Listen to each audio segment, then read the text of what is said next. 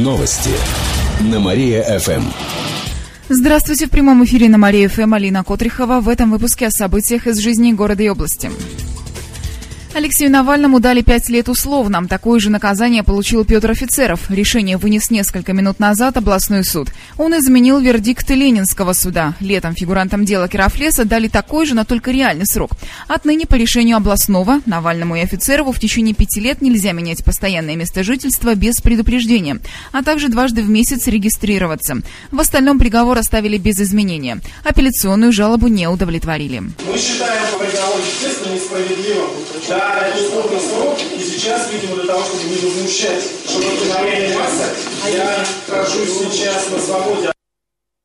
После оглашения приговора Навальный и офицеров обнимали жен и были заметно рады. Затем Навальный поблагодарил всех за поддержку. Добавлю, что с утра у здания суда прошел пикет, на него собралось около 10 человек. Кстати, Алексей Навальный сегодня придет на выставку «Рисуем суд». Она пройдет в поддержку осужденных в здании информпроекта. Возможно, что он побывает и на спектакле Бориса Павловича «Вятлак».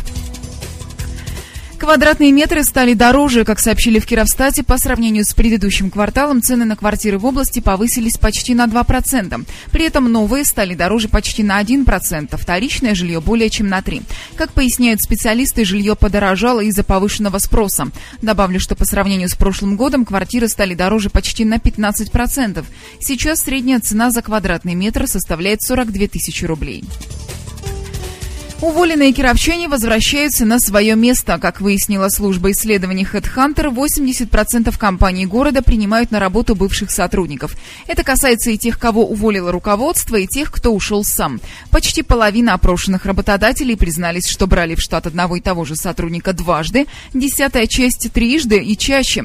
Однако есть и руководители, которые заявили, что из принципа не берут на работу бывших сотрудников, потому что считают их ненадежными и нелояльными к компании.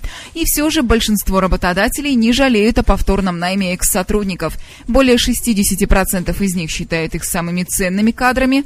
Добавлю, что только 6% кировчан возвращаются на прежнюю работу. Основной причиной становятся уговоры со стороны экс-директора. Эти и другие новости читайте на нашем сайте mariafm.ru. А у меня на этом все. В студии была Алина Котрихова. Новости на Мария-ФМ.